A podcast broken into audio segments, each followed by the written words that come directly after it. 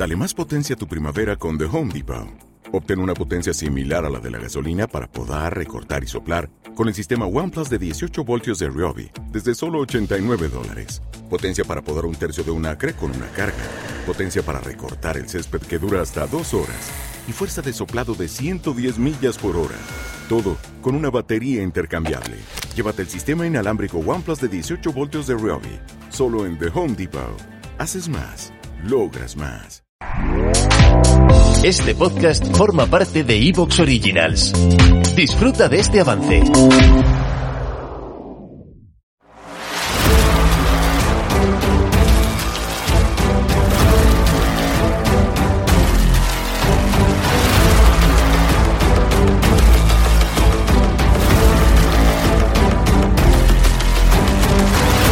Bienvenidos al podcast Técnica Fórmula 1. Episodio número 606. El análisis del rally de Japón.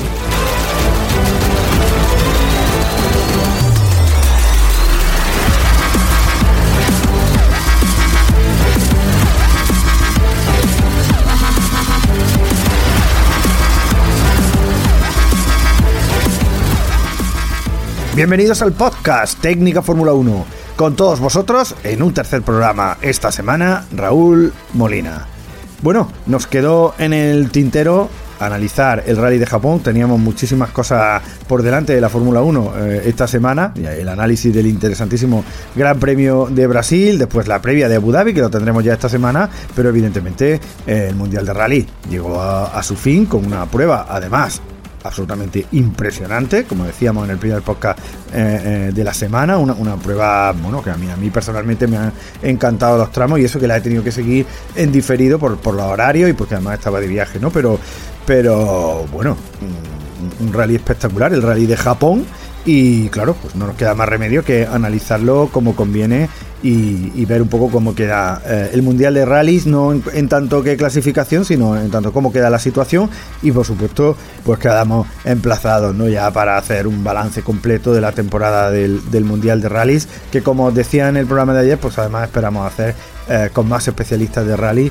eh, que no os adelanto todavía. Así que bueno, como os podréis imaginar, a quien tengo conmigo para hacer este programa es a Iván Fernández, que es nuestro super especialista en rally, además de todo el motor sport, por supuesto, ¿no? Iván, ¿qué tal? Pues muy buenas. Eh, la verdad es que ha sido una temporada larga, podríamos decir, una día de vuelta un poquito a la normalidad después de estos dos años marcados por la pandemia y todos los cambios que ha habido en los últimos dos calendarios. Eh, ha sido un año, pues bueno, ya con vueltas de, rallies transoceánicos y que falta obviamente las pruebas sudamericanas y demás. Pero bueno, ya hemos tenido el Safari, hemos tenido Japón, hemos tenido Nueva Zelanda. Era posiblemente uno de los rallies que más ganas teníamos de, de ver cómo era después de todas estas, estas dos cancelaciones que ha habido en los dos años anteriores. Y la verdad es que nos quedan ahí esos sentimientos encontrados, ¿no? Ahí sí que nos queda una buena imagen de los tramos, de la dificultad de los mismos, eh, pero nos falta ahí un poquito, un poquito más y sobre todo el tema de seguridad que hablaremos más, más tarde.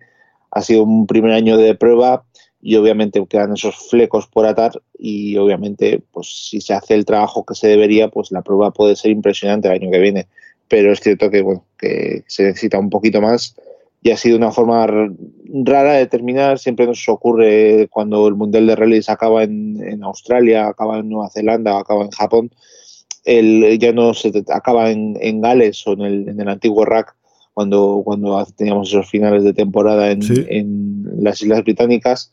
Bueno, ese, ese cambio horario, esa diferencia horaria con, con, Europa, pues siempre afecta mucho al seguimiento que pueda tener la prueba.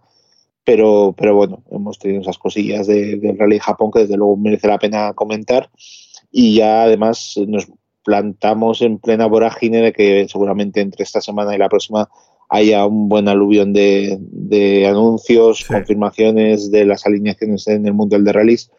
Eh, Toyota creo que presenta la semana que viene su, su alineación de pilotos para la, temporada que viene.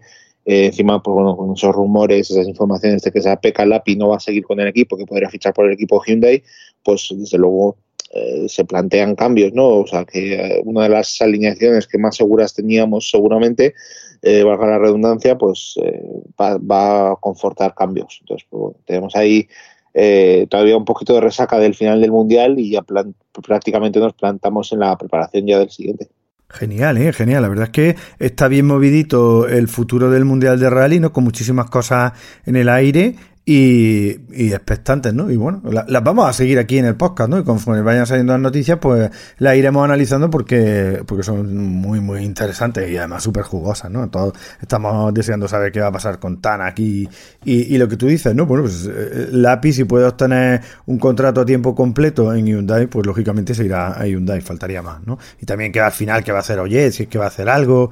Bueno, está interesante, ¿no? el, sin duda que está muy interesante este panorama eh, post eh, campeonato del mundo 2022, ¿no? Bueno, y, centrándonos ya específicamente en el rally de Japón, ¿qué te ha parecido? Eh, no sé, ¿qué tal sus tramos, la acción, los dramas? ¿Cuáles son tus impresiones generales? Porque como yo he dicho, a mí personalmente, ¡buah! Yo lo flipé con, con el, tramo 2, por ejemplo, ese que sí lo vi además en directo con el túnel. Madre mía, madre mía, me, pareció una, unas imágenes absolutamente increíbles. Bueno, no sé, ¿qué, qué, te ha parecido a ti? Sí, este toque salía un poco de lo normal, ¿no? Tenemos todos la, la, impresión de que, bueno, veníamos además del Rally de Cataluña, que es una prueba de, muy exigente en cuanto al, a la necesidad de que tienes que ser muy rápido, hacer las trazadas precisas, frenar en el punto exacto, etcétera, etcétera. Sabemos que es un rally en el que se juega todo por décimas y, cualquier mala trazada te puede pasar factura al final del rally en cuanto a tiempo y en cuanto a posiciones. Y aquí, pues desde luego cambió un poco esa, esa forma de verlo. Fue un rally de supervivencia sobre, sobre asfalto, que no suele ser tan habitual. Eh, una prueba con muchas trampas, con muchos terrenos distintos, ¿no? con cambios de agarre muy importantes. Además, el tema de la hojarasca que hablábamos en la previa eh, que, creo que quedó patente que, propuso fue dificultosa para los para los propios pilotos y obviamente pues tuvimos bastantes fallos, bastantes errores por parte de los pilotos, como otra vez Craig Green, que ya una racha increíble de malos resultados. Eh, creo que el otro día salía una, una de las estadísticas era que, bueno, te la, te la diré después concretamente, pero creo que son seis abandonos en los nueve últimos rallies es, una, un dato demoledor para el piloto británico. Entonces, pues bueno, eh, desde luego eran, eran un rally en los que seguramente no se podía cometer muchos errores, tampoco muchos excesos. Tuvimos además el drama del tema del, incendio de, de Dani Sordo, no es muy habitual al final ver un coche incendiarse y calcinarse por completo. Creo que además en los últimos 10 años tenemos apenas eh, cinco incendios. Eh, Procop en Alemania 2012, Mico Giron en Cerdeña 2014, eh, Padon en Portugal 2016, que aquella imagen también fue dantesca porque casi se quema otro de los coches, creo que fue el de Tana, que quedó aparcado justo, se salió en el mismo lado que, el piloto neozelandés. Brin creo que fue en Turquía 2018 y Sape Calacpi en, en México 2020, que es el más reciente y aquí tuvimos también el de Dani Sordo, además con estos coches híbridos, con el tema de las baterías de, litio y demás, pues cuando se, produce un incendio en esa parte trasera es muy complicado ya detenerlo. Entonces, pues bueno, ya vimos todo ese drama que se produjo además en la especial que tú comentabas, la del túnel Isegami. Eh, y la verdad es que bueno, eh, fue un rally con sus peculiaridades, con toda la afición japonesa demostrando eh, todo el amor por el motorsport, que en este rally no ha sido nada fácil, porque aunque no nos haya llegado pues, seguramente a España o no hayamos sabido retransmitir los los, eh, los responsables de, contar eh, cómo ha sido el rally de Japón, ha tenido muchas dificultades. Si vemos las onboards, prácticamente no se ven aficionados en los tramos. Entonces, los aficionados, ¿por qué? ¿Por qué no ven aficionados en los tramos? Porque eh, la organización, junto a, las autoridades locales, eh, prefirieron tener muy controlada a la gente y solo permitir una capacidad muy pequeña de aficionados en las especiales. Entonces, eh, toda esa gente, además al lado de, la ciudad de Toyota, con toda esa afición japonesa, con esa multitud, además, toda esa gente que quería ir a ver los coches, pues tenía dos opciones, o salir a las carreteras, que, a saludar a los pilotos, a las carreteras, a los enlaces, a los tramos de enlaces, que hemos visto muchísimas imágenes de familias enteras con los niños aguantando bajo el aguacero para saludar a sus, a sus ídolos, eh, o ir a la asistencia. Y tal y como he leído por ahí, la asistencia era carísima, tanto que para pasar un día en la asistencia eran 40 dólares más o menos. Eh, a cambio son 40 euros prácticamente actualmente. Entonces, eh, por persona, además, eh, para personas mayores de 17 años. Entonces, imagínate lo que supone un coste, un coste así.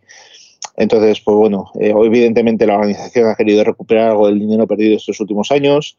de todos esos gastos que conlleva el crear un rally desde cero y el tener que, eso, que, soportar la pandemia durante las dos temporadas anteriores después de haber planificado por completo el rally.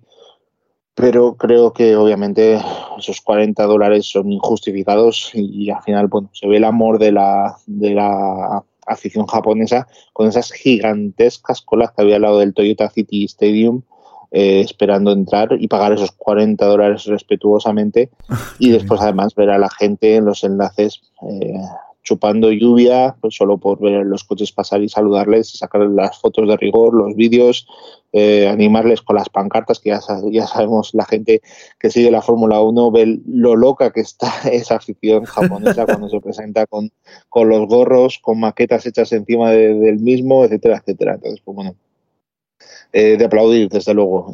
Hemos tenido problemas de seguridad, pero no son seguramente debidos a, la respetuosa afición japonesa. Y es lo que decimos, es un, es un toque más de darle una voltilla al, al Rally de Japón y que la, que la organización vaya cogiendo experiencia, pero que, claro, ahí necesita la ayuda de la FIA, seguramente. Y estas cosas, pues yo creo que al final se dejan pasar y se deja seguramente todo ese peso a la organización y después vemos que estos errores ocurren. Entonces, pues bueno, claro. Eh, una organización tan grande como la Federación Internacional de Automovilismo tal vez lo, lo debería tener todo mucho más atado en corto que, lo que lo tiene actualmente. Porque no es lo mismo hacer un, evento candidato como el que tuvimos hace tres años, en 2019, eh, que tener ya una cita del Mundial. Claro. Entonces, pues bueno, eh, esto debe ser un toque de atención, sobre todo para nuevos rallies que quieren meter con calzador, simplemente cobrándoles cánones astronómicos, sin eventos candidatos y demás. Eh, lo digo por, por, la parte del promotor, que ya sabemos que siempre es el que tiene que, afrontar estas, estas nuevas candidaturas. Y, desde luego, pues bueno, lo tienen que tener muy, muy en cuenta. Genial. Y bueno, hablando un poco de los resultados del rally, que hombre, eh, pues todos esperábamos aquí que Toyota eh, vamos, partiera el bacalao, ¿no? Hablando como decimos en España, ¿no? Pero, mm, bueno, al final lo decías tú, ¿no? Algunos comentarios de una gente de, que, te comentaba la gente, ¿no? Que si no, si Toyota no hacía un triplete, era un desastre. Bueno, no solo no hizo un triplete, sino que no ganó el rally y el único coche, que ahora lo vamos a comentar, que acabó en el podio Toyota fue el de Takamoto Katsuta, cosa que es maravillosa, ¿no? Ya lo, lo comentamos, pero bueno, te pregunto, ¿desastre de Toyota? Eh... ¿Te está gustando lo que escuchas? Este podcast forma parte de Evox Originals y puedes escucharlo completo y gratis desde la aplicación de Evox. Instálala desde tu store y suscríbete a él para no perderte ningún episodio.